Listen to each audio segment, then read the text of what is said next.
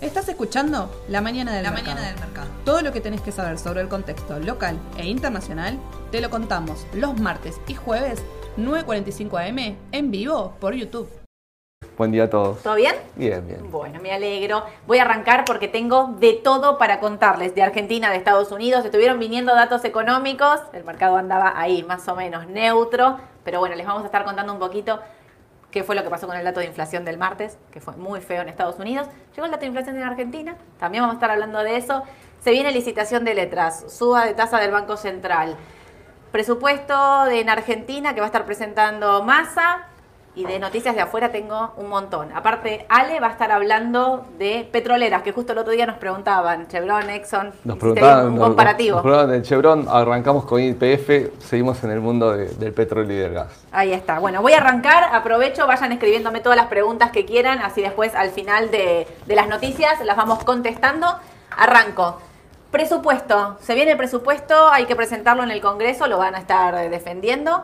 Dos datos importantes del presupuesto que hay que marcar. Un crecimiento del 2% del PBI y una inflación para el 2023 del 60%. Altísima. Uno lo ve el número y decís, Por favor, me quiero morir. Pero lo que son las expectativas de este año sería un, un gran trabajo para lograr ese objetivo. Tal cual, porque hoy estamos hablando de una inflación que ya está arriba del 80, el 90, muchas estimaciones privadas. Se vienen los últimos meses del año, que son meses muy difíciles a nivel precio, todos lo sabemos. Y bueno, como venimos diciendo en las últimas, en las últimas jornadas, ¿no? Tenemos eh, el gran trabajo que tiene que hacer más a partir de ahora es atacar la inflación. Por eso se viene el tema del aumento de tasas, también eh, lo veníamos mencionando. Hoy el Banco Central va a estar reunido y va a estar convalidando una suba de tasas. Hay varios rumores de subas de tasas, unos muy fuertes. Algunos leía, hablan de 400 puntos básicos de suba de tasa, lo cual sería un montón. Lo que sí, que si ya en la última licitación, cuando el Tesoro eh, licitó, convalidó, que si vos hacías anualmente, en el mes pasado incluso el Banco Central también, tenías una tasa de 98 puntos cuando lo anualizabas, ahora sí ya vamos a estar superando los tres dígitos, que es lo que estábamos hablando. 400 puntos igual es un montón. Es mucho. Va a enfriar un poco también la economía. Va a estar ese problema de hay- que reactivar un poco la economía, las pymes, todo, pero esto va a enfriar un poco. El crédito va a ser más caro, mucho empresario no va a querer invertir, tomar gente. Eh, eh, estas relaciones que muchas veces pasan en la macro, ¿no? Toco un lado para arreglar algo. Y rompo se- el otro. Rompo otro. Qué difícil ese bueno, equilibrio. eh, es Qué muy difícil. difícil en la situación en la que estamos y en la que está el mundo entero. Tal ¿sí? cual, sí, sí. Lo que pasa es que Argentina, el mundo entero viene con esto por una situación muy puntual, que es la pandemia y la emisión de, dólares y de euros que se hicieron, digamos, de moneda, ¿no? Que se hizo en general y Argentina viene con un tema inflacionario de muchos años que empieza a ser sostenida eh, y se acerca a esto que, no es una hiperinflación, pero sí, o sea, cual- cualquier analista te diría una inflación de más del 50% sostenida en los últimos dos años, tres años, eh, es muy complejo. Entonces Argentina lo que tiene es eso, que intentás arreglar algo, pero se te rompe lo otro. Entonces, y como está todo muy, muy atado con alambre, hay que tener mucho cuidado. Entonces, eh, el tema de las tasas va a ser ese, se va a estar anunciando hoy. Se viene una licitación. Mañana el Tesoro va a estar eh, licitando tres letras para canjear. Son 105 mil millones de pesos que necesita. Eh, vienen saliendo bien las licitaciones. Sí, letras cortas. Letras cortas, mira. es una LED a tasa fija el 31 de enero y son dos LECER. Las LEDs es tasa fija, las LECER ajustan obviamente por ser, que es el de inflación. Una es a febrero y la otra es a junio 2023. No son, o sea, no son tan cortas, la No, LED no, la no, corta, la de enero.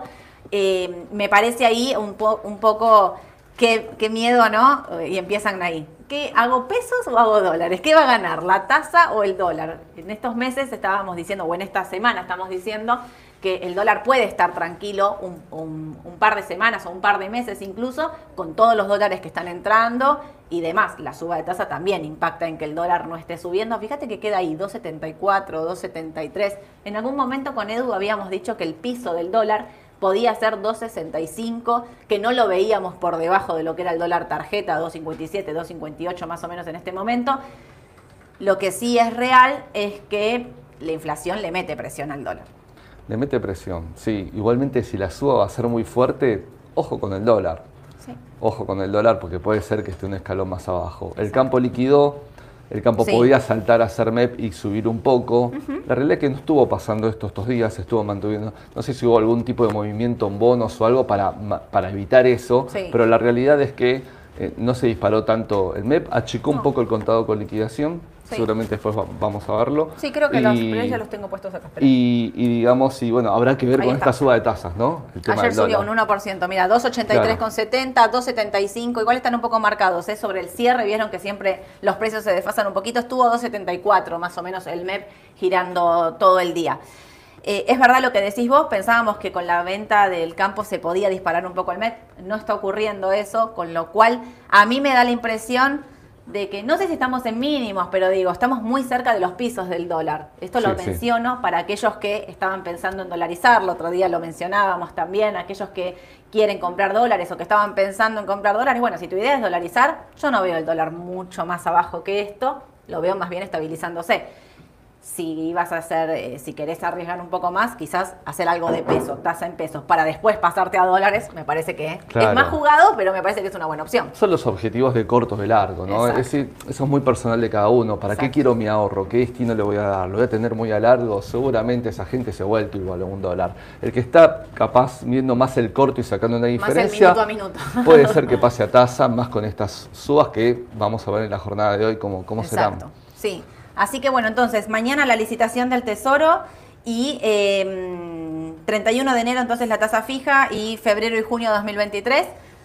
Un poquito de eso lo que estábamos hablando. Y un conflicto que se va a estar, o se abrió, digamos, hablábamos con. Ale. El tema de las autopistas. Le quieren, el gobierno pidió concretamente sacarle la concesión a, a Usol. Sí, a Usol un- y a Oeste, la nulidad de los contratos, eh, contratos que tenían ajustes, condiciones sobre precios de los años, creo, 17, 18, por ahí. Sí. Y hubo una última presentación eh, puntuales de, de estas autopistas para actualización de las tarifas, que venían muy retrasadas. Hoy Vialidad marca el punto de cuánto debería ser la tarifa. Y era muy grande ese ajuste en función de lo que decía, digamos, eh, los contratos firmados oportunamente en la licitación. ¿sí? Exacto. Y era muy grande el salto. Yo no sé si ese fue el, el disparador o, Ale me leyó otro la motivo. noticia mientras estábamos armando acá y contando, hablando entre nosotros de qué íbamos a hablar un poquito. ¿Me dijiste 1.800 pesos?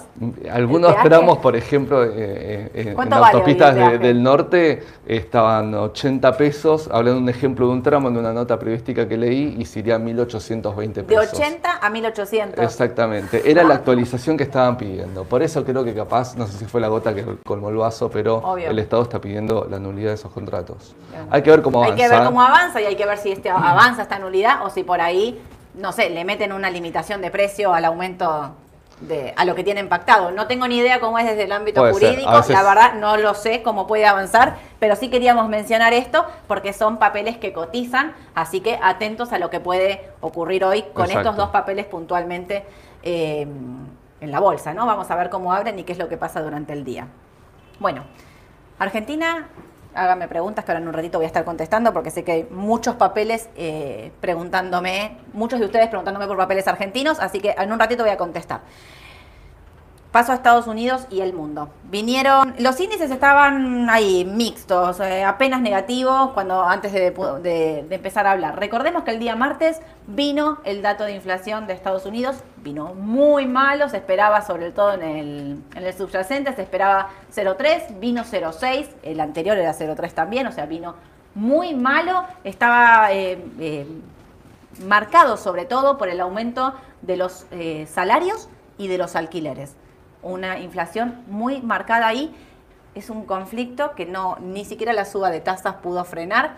Eh, la suba de tasa de la Reserva Federal se va a dar en septiembre, la semana que viene. Hay reunión de la Reserva Federal. 21 de septiembre. 21 de Justo en septiembre. primavera. Hermoso, el día de la primavera. Sí. Eh, para festejar aumento de tasa. 75 puntos, el mercado descuenta que va a subir. Lo que se empieza a, a poner, digamos, entre comillas, nervioso el mercado es, che, si subimos la tasa, si subieron la tasa de esta manera y 75 puntos parece que no alcanzar, ¿la pueden subir 100 puntos? Puede ser. Puede a ser. ver, hay, hay posibilidades, todavía no son muy altas las posibilidades, No. pero puede ser. Eh, veníamos observando que hasta el martes los analistas en Estados Unidos, que, que- que siempre van viendo, orientando por dónde podría venir el, eh, el ajuste, estaban hablando, hay un porcentaje muy bajo que creía que podría ser del 50, un 10%, Sí, casi y, nadie y- ya. y un grueso, eh, un, un, digamos, un 90% que iba a ser del 75. El martes en la jornada, durante la tarde, cambió con totalmente eso. Sí. Ya nadie pensaba del 50, ya había bajado al 70, y 70%, 75%, eh, en lo de la tasa del 75 justamente, le vino como un 25, casi un 30% que ya estaba opinando que podía ser del 100. Exacto. Entonces, eh, eso impacta directamente en el mercado. Fue una jornada difícil la del martes. La la del tarde. martes fue una jornada muy difícil, la de ayer también, porque el martes nosotros arrancamos acá diciendo el índice, el QQQ está en menos 2, menos casi 3 cuando estábamos Sí. terminando el vivo. Terminó la jornada en menos 5. Los papeles tecnológicos, como decimos siempre, los más perjudicados se destruyeron, pero realmente no se salvó nada. No Nada. se había salvado el oro, los commodities, no se salvó nada. Todo bajando bien fuerte. La expectativa era ayer. Bueno, ¿qué pasa ayer? ¿Rebota, no rebota? La volatilidad de ayer fue terrible.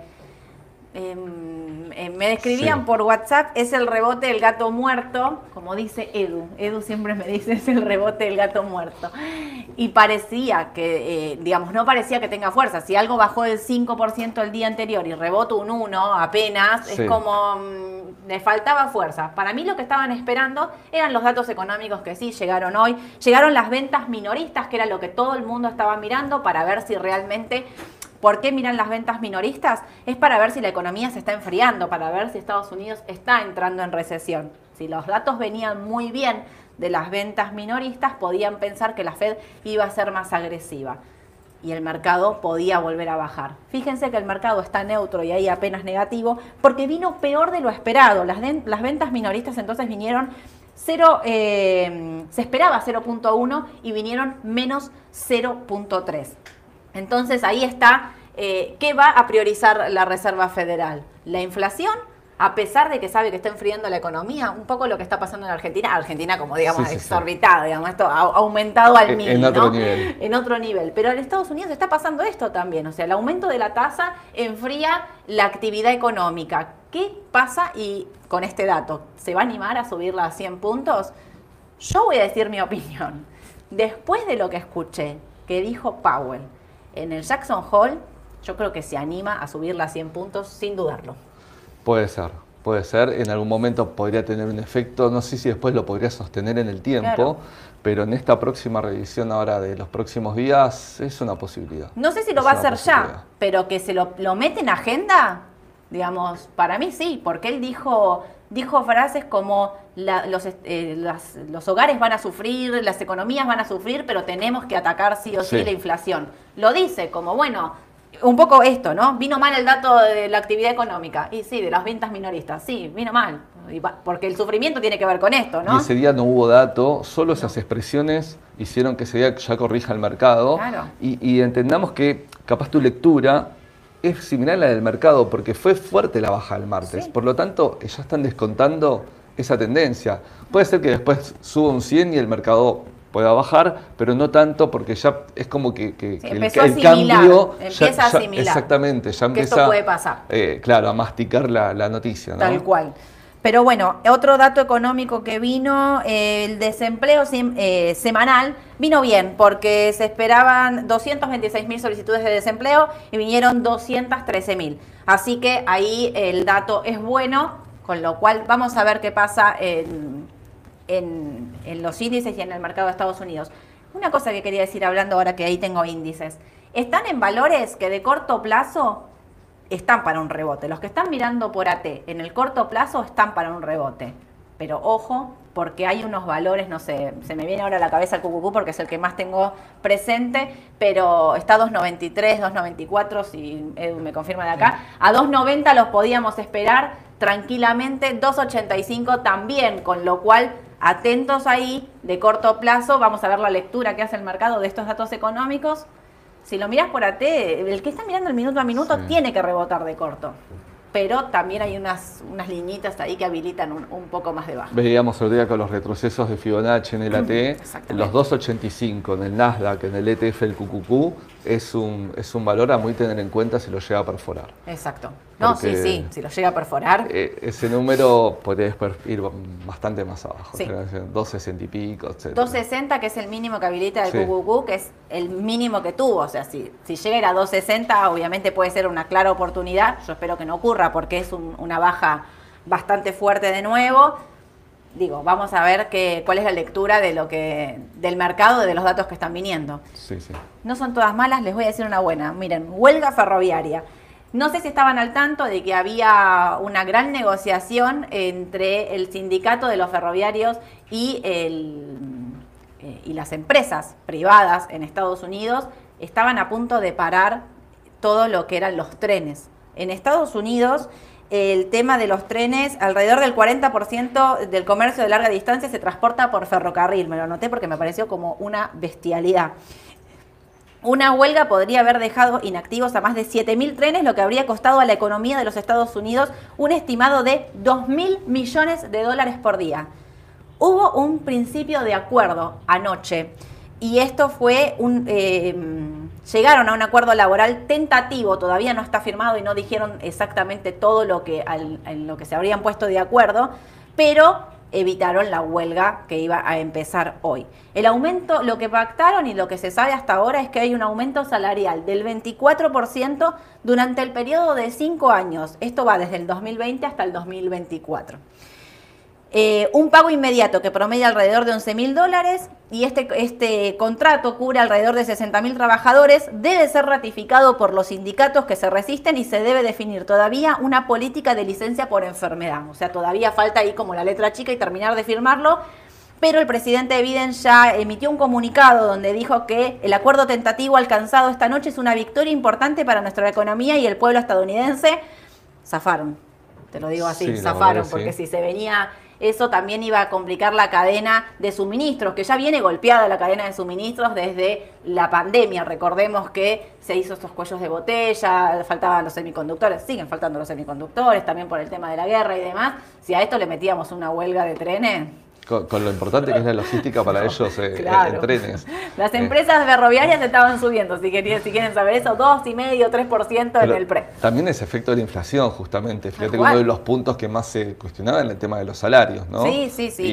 Y, y digamos, bueno, ajuste de salario, inflación. es- Que el punto de los salarios es lo que está, les está marcando la inflación, que es esto de la inflación sub- subyacente, que es la que no afloja. Exacto. Digamos, está marcada por el tema de salarios directamente. Pero bueno, eso es una buena, entonces.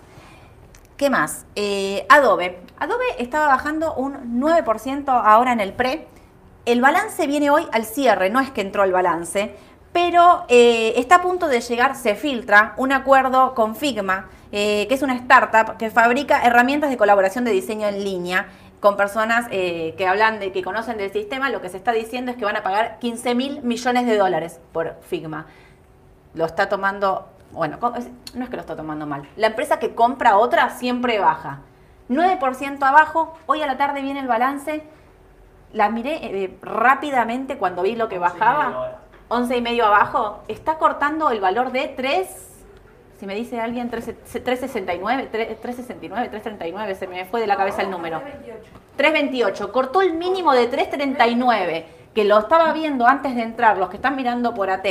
339 se había ido a 450. O sea, está cortando un valor súper importante. Habrá que ver qué pasa hoy con el balance. Digo, 11% y medio. Los últimos balances de Adobe eran muy buenos. Así que lo quería mencionar por esto. Puede acrecentar todavía esa caída. Puede acrecentar o puede, claro, puede pegarse un rebote de aquellos. Es, como, es como fuerte la, la caída que está teniendo el Terrible, para ese papel es muy fuerte, así que lo menciono porque es uno de esos papeles que como vienen bien siempre los balances y demás, me parece que muchos la, la siguen, no sé si muchos la siguen, pero, es un papel que viene claro. bien posicionado, esta caída podría ser una oportunidad de compra o no, depende del balance, muchos van a querer arriesgar y van a comprar antes del balance, 11 y medio abajo es un montón. Voy a terminar con que me falta, eh, cripto. El mundo cripto está revolucionado. Se viene el cambio, o se está haciendo el cambio en Ethereum. No estaba bajando mucho, me parece, las cripto, apenas, ¿no? Eh, se viene el, eh, o se, se, hizo en realidad, no es que se viene, ya se hizo el método con el que se convalidan las transacciones y consume eh, Ethereum, hizo el cambio, sí, ahí está, me leí mal, perdón. Eh, hizo el cambio del método con el que valida las transacciones. Ahora, en este nuevo método va a pasar a consumir menos del 0,05 de la energía con respecto a antes. Esto hace que se vayan, se pueden hacer más transacciones porque consumen menos y son más rápidas. Habrá que ver qué es lo que pasa. El mundo de cripto estaba esperando esto, estaban como todos muy mirando este acontecimiento. Me imagino que, que debe ser todo un cambio de un, tipo un ambiente a otro, un ecosistema, Sí. aunque sea dentro de lo que es Ethereum, debe implicar demasiado movimiento y bueno, debe haber mucha expectativa con esto, ¿no? De Sí, que sí. no se rompa nada, digamos, Por favor. que salga todo bien. Que no se rompa nada, por favor, te lo pido, porque cada vez que se rompe algo en el mundo cripto hace un desastre para todos lados. Así que atentos a ver qué entonces qué pasa, porque es una de las más importantes, junto con Sí, Bitcoin. Ethereum, es una de las criptomonedas más importantes. Así que a estar atentos. El otro día el dato de la inflación les pegaba mal a las cripto también, ¿eh? estaban bajando bien fuerte.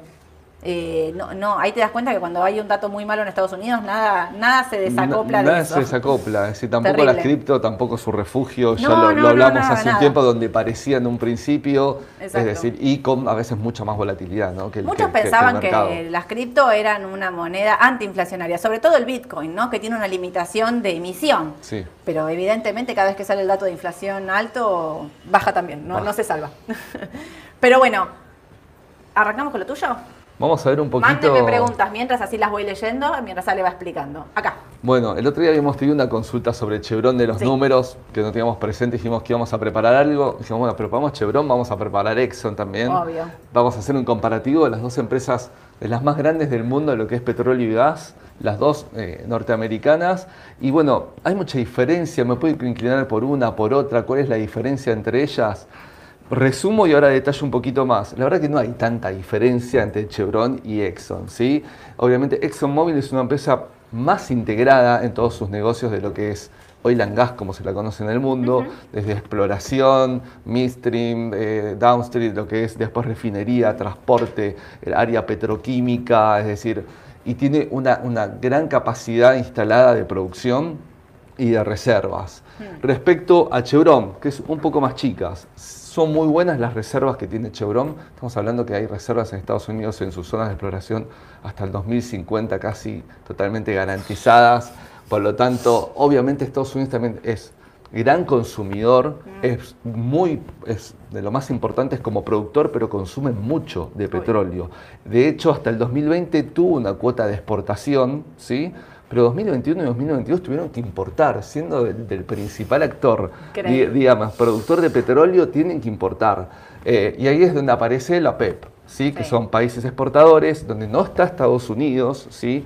Eh, Y les va marcando el precio. y les va marcando el precio y empieza un poco la guerra. Porque la OPEP, en realidad, el objetivo, que son países exportadores, está Arabia, Angola, eh, tampoco está Rusia, está Venezuela, Ecuador, hay, hay 10, Sí. 12 países, ¿sí? Sí. En los cuales el objetivo es, bueno, entre nosotros, por más que somos competencias, pongámonos de acuerdo, más que nada en la producción, para no afectar el precio, viendo oferta y demanda, y estamos todos felices. ¿sí? Claro. No, y aparte así nosotros todos juntos le hacemos pelea a Estados Unidos, le hacemos pelea a Rusia, porque cada uno por separado no podrían hacer. Hubo una época en, en- en la pandemia donde Rusia, con la OPEP principalmente, Mm. con Arabia, empezaron a pelearse con el tema del precio y la producción. Seguían produciendo petróleo, el mundo estaba cerrado porque las economías estaban cerrado y el petróleo pasó a tener un valor negativo. ¿Te acuerdas Sí, que veíamos en los sí, contratos de sí. futuros? ¿sí? Los que Era más caro. en ese momento tuvo que hacer un split, casi desaparece. Exactamente, porque en ese momento no se demandaba, había mucha producción, no tenían dónde estoquear el petróleo, dónde meterlo dónde físicamente.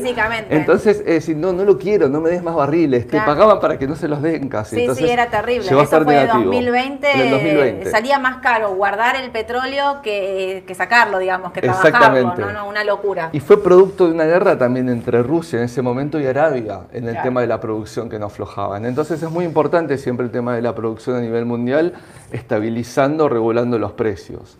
Vamos a ver rápidamente algunos números desde, desde su contabilidad. Chevron un valor de capitalización de 317.6 billones de dólares, Exxon 404.9. En las ventas eh, hubo un aumento importante eh, en ventas producto del aumento Sí. de precios y también Exxon tuvo gran, gran cintura para poder producir más en estos últimos tiempos con el aumento de los precios. Esto se vio reflejado en el último balance, que vino muy bueno. Sí, sí, vino de muy las bueno. dos, de todas las petroleras en realidad. Ahora Chevron es más minucioso en el trabajo de costos, márgenes y en ese sentido su margen de ventas es 28% sobre ventas y Exxon 23% sobre ventas. Es muy finito lo que estamos hablando, pero los que se fijan en esas cosas es algo importante.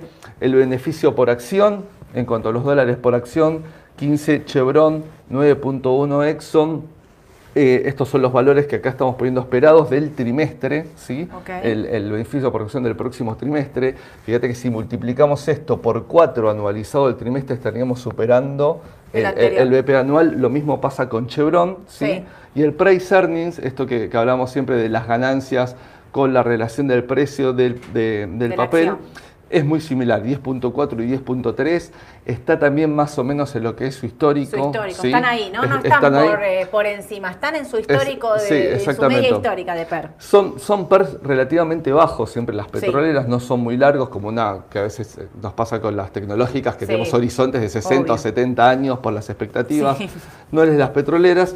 Y el rendimiento de los dividendos, que mucha gente se fija a veces el tema de los dividendos, Sí. 3.7%, 3.6%, también muy similar entre ambas compañías en su estructura en cuanto a los números. ¿sí?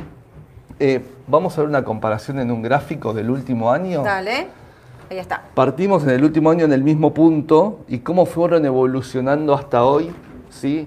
Eh, Chevron y, y Exxon. No, no estoy viendo precios ni nada, sino viendo una comparación de, de evolución. Perfecto. Si se llega a notar en la cámara, si después Si no le vamos a poner, vamos a compartir, digamos, en, el, en la descripción del video de YouTube vamos a poner el Eh, gráfico, esta- por si no llegan a verlo exactamente. El comportamiento de las dos líneas es muy similar, es decir, los Sí. patrones son muy iguales de ambas compañías, pero en algunos momentos tenemos a- al principio Chevron levemente por arriba de, de- de Exxon, después cambia esta situación, eh, digamos, acá volvió a estar más arriba de nuevo, ahora está más abajo. Esto Sí. es los arbi- eh, a quienes siguen estos dos papeles y entran uno y otro, se producen también una especie de obvio. exactamente. Exactamente. Y tienden después siempre, ¿ves? Uno arriba, después abajo, después arriba, ahora abajo. Claro.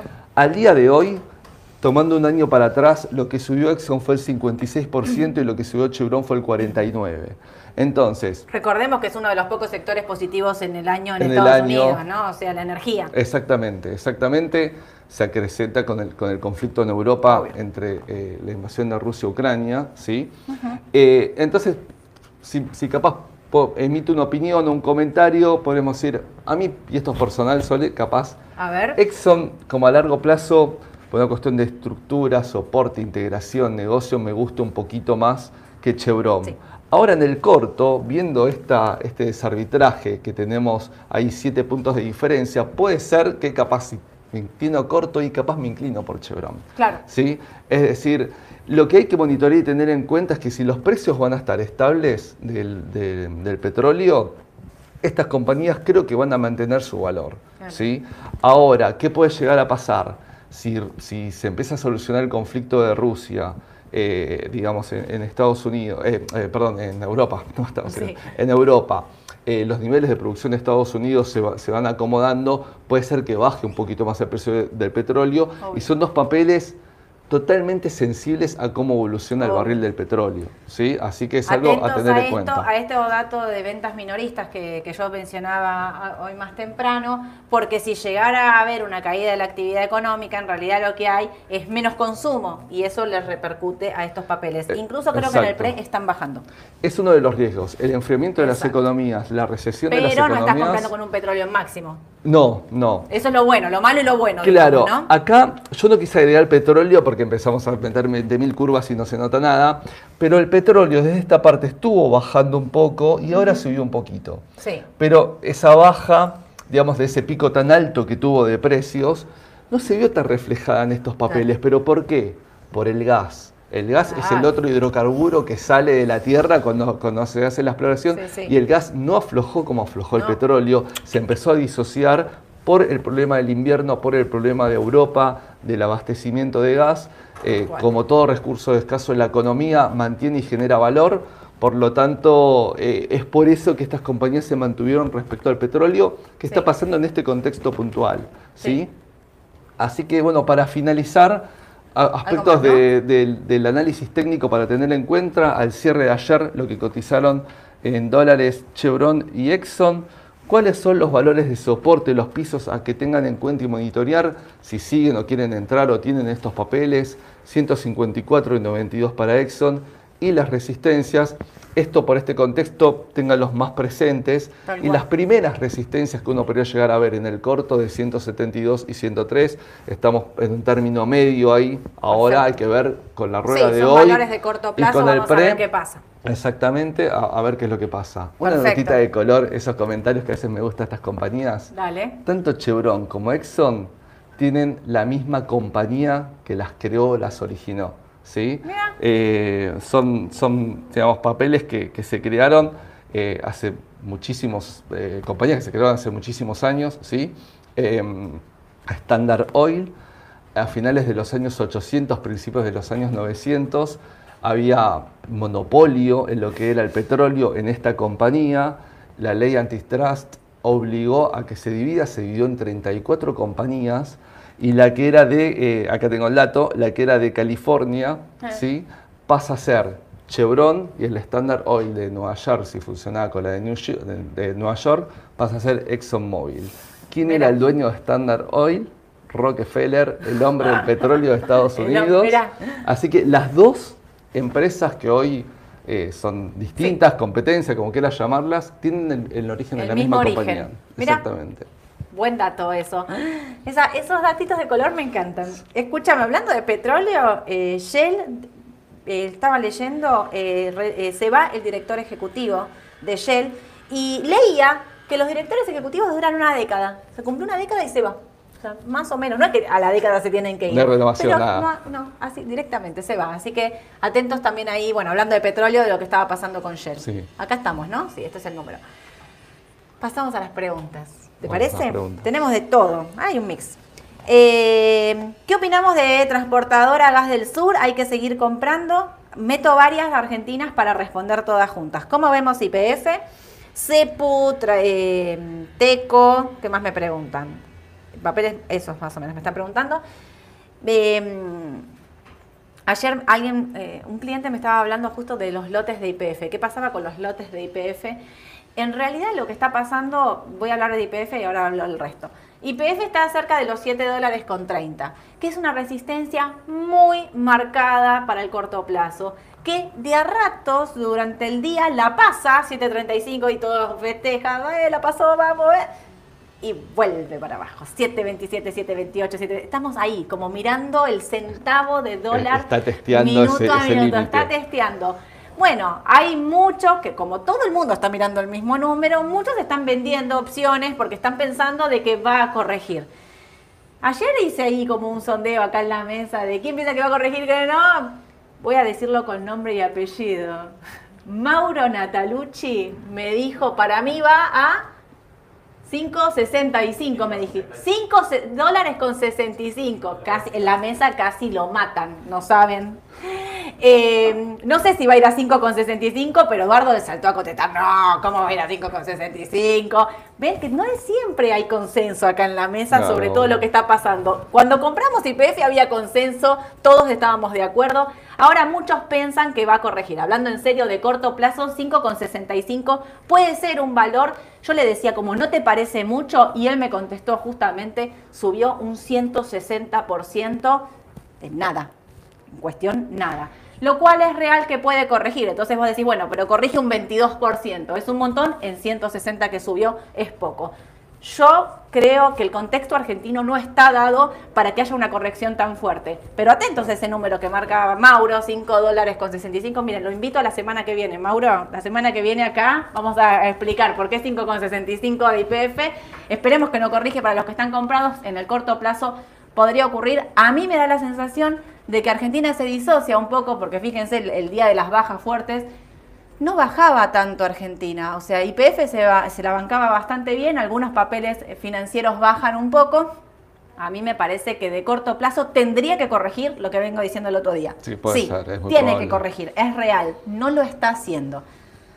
Pero ayer los lotes de IPF me estaban diciendo que hay mucha apuesta que va a estar bajando, así que atentos. Por ahí, si vas a comprar de corto plazo, te conviene esperar y ver que realmente confirme esta tendencia, que pase estos 7 dólares con 30, que cierre un día IPF arriba de estos 7 con 30 para comprar y si no, esperar. Lo mismo me pasa con Transportadora Gas del Sur, me pasa con, eh, me preguntan acá también eh, por CEPU, por TECO. A ver, yo pienso lo mismo de todos los papeles, cada uno en su valor. Pienso lo mismo de todos los papeles argentinos que de corto pueden corregir, pero que todos tienen de mediano a largo plazo eh, recorrido alcista. Con lo cual, los que van a comprar de mediano a largo plazo, si no estás mirando tan el centavo y demás, y, y querés entrar, es una buena, una buena, un buen momento. Muchas de esas compañías que estás hablando, dejemos Teco de lado si querés un poquito, pero estamos hablando del sector energético, fíjate qué pasa Sí, con CEPO, sí, con. IPF, y acá también hay mucha noticia positiva. Aparentemente eh, en estos últimos tiempos, ahora estas últimas semanas, se le está dando mucha importancia y mucho foco a la energía en Argentina. En estos viajes a Estados Unidos se está hablando de la energía de Argentina. Hablábamos el otro día de los proyectos de IPF, de- del contrato que firmó con Petronas por, por lo de GNL, del tema del gasoducto, que se van a retomar las obras Obvio. para finalizarlo, el tema del puerto IPF, es decir, con, con- el gran potencial que tiene Vaca Muerta para el mundo, te diría, Sí, no para la. Argentina nada más. Sí, pasa también por una cuestión de decisiones. Eh, el- las noticias, eh, digamos, el, el recurso está. Va a haber que esperar que haya decisiones, sea en este gobierno, el gobierno que venga, si es el mismo o no, no importa la vereda, en cuanto se decida realmente a decir, bueno, vamos por acá, vamos a poner todo en esto, para, porque real- realmente de, de ser un país importador hoy de cuestiones de energía, pasar a ser un país exportador, porque está, es decir, Sí, sí, está. los recursos, Los recursos están, y eso hay es un que dato. trabajarlos, digamos, Exactamente, por eso creemos que a largo plazo, más allá de todo eso, por lo menos por lo fundamental, eh, o por lo menos IPF, como lo decíamos, tiene recorrido todavía. Exacto. Igual yo creo lo mismo de todos los papeles argentinos y cuando los digo en general de todos, hablo de eh, los valores que están en dólares históricamente, ¿no? Me refiero a esto puntualmente. También. Cuando hay confianza, porque uno me puede decir, ¿por qué Soledad pensás Argentina? Eh, porque el mercado, que es muy chico y que se mueve por expectativa, evidentemente está creyendo. Esto es lo que pasa. Él está creyendo, no es Soledad, Ale le cree. No, no, no. es el- la cantidad de dólares que están entrando al mercado, que por eso se sostiene el mercado, por eso eh, no baja. Esto es lo que está pasando puntualmente. Así que, mm, bueno, ahí hablé un poco, me preguntan por Pampa también, opino lo mismo, ¿sí? Lo mismo. Vista me encanta, puede seguir subiendo, me preguntan. Vista está casi en máximos y yo no la vendería. Yo la dejaría, la dejaría comprada. No, Vu- Vuelvo la también a esto de los perfiles, ¿no?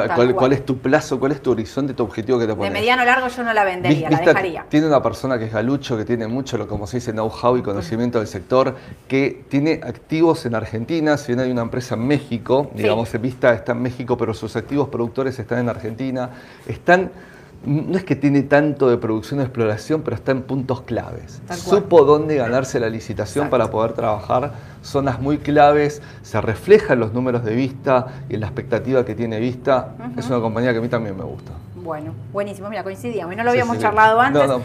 Alguien me pregunta cómo vemos los CDR para estas semanas. Me parece, como dije antes, que el tipo de cambio está en un... No veo más bajando el tipo de contado con liquidación, entonces me parece que si el mercado de Estados Unidos llegara a tener un rebote, es un buen momento para entrar en CDR, hablando de dólares específicamente. Me llegó un research muy bueno y leí números de Tenaris. Tenaris cotiza como CDR. Eh, tenía un precio objetivo bastante más alto del que tiene ahora. Hablaba de una compra para el largo plazo. Me pareció muy bueno el informe que me pasaron. Y si la veo en dólares, eh, no, no sé cuánto está el precio del CDR porque yo miro todo directamente afuera, alrededor de los 28 dólares. Por ahí en el corto plazo tendrían que pensar los que están mirando el AT que tendría que pasar esos 28 y medio, 29 para seguir pero para el largo plazo la esperaban como en 36 dólares. Todo lo tiene que ver con este sector también eh, petrolero, así que me parece que es muy buena, una- un papel que yo recomendaría para comprar y tener, incluso TEN es el CDR, eh, y si no, TS afuera directamente, ¿no? Me están haciendo gesto de que tengo que terminar y tengo un montón de preguntas. El otro día me habían preguntado por Caterpillar, me parece que está bien los 184 dólares. Eh, no, había no, no, había contestado. Los 184 dólares de Caterpillar desde la T me parece que pueden ser una buena oportunidad. Hay que ver cómo sigue el mercado. Me habían preguntado por Home Depot. También me gusta. Me gusta más Caterpillar. Eh, no me acuerdo el número de Home Depot de memoria. Eh, ¿Cuándo anuncian las tasas en Estados Unidos? La semana que viene se va a estar hablando de la Reserva Federal. Le estoy metiendo pata porque tengo un montón. Bonos AE38 y GD30, eh, los bonos argentinos no están reaccionando, a mí me parece como que están esperando un poco más. están esperando medidas concretas acá en Argentina, porque fíjense que el riesgo país no baja, y eh, me parece que están esperando a ver qué hace más acá en Argentina. ¿eh? Sí, lo que tiene la de 38 es que en el corto plazo ahora paga una tasa de interés más alta que los bonos más cortos como el tren del 2030. Exacto. ¿Cómo vemos el dólar para fin de año? Y con esta termino lo dije hace un cachito, me parece que el tipo de cambio tendría que estar tranquilo con estas novedades y sin nada nuevo en Argentina, que no sé si se va a aguantar, pero eh, tendría que estar eh, tranquilo. Me parece que sí va a haber un aumento y lo viene, se viene dando del oficial para cortar la brecha. Así que ahí a cortar la brecha. O sea, que suba el oficial no quiere decir que suba el MEP. Que suba el oficial quiere decir que puede cortar la brecha y mantenerse el MEP con estas tasas más, altas. El Banco Central va a estar convalidando las tasas. Eh, lo mencionan hoy, se convalidan a partir de mañana, así que seguramente para los que van a hacer plazo fijo y todo, si entran al banco y quieren hacer un plazo fijo a tasas viejas, no la hagan, ¿eh? esperen, esperen, ah, llamen porque... estar atentos al día de hoy, No es justo. Escuchen, una cosa, con esto termino. Para los que no agendaron el número de WhatsApp para las alertas, acá lo tienen, manden un mensajito, ahí regístrense, es agenden este número y manden un mensaje para recibir las alertas. Así funciona, me explicaron. Canal YouTube, Instagram, saludamos por allá a la gente de Instagram. Están en Twitter también nos están Twitter, Telegram. Somos grupos, estamos en todos lados. Donde quieran estamos.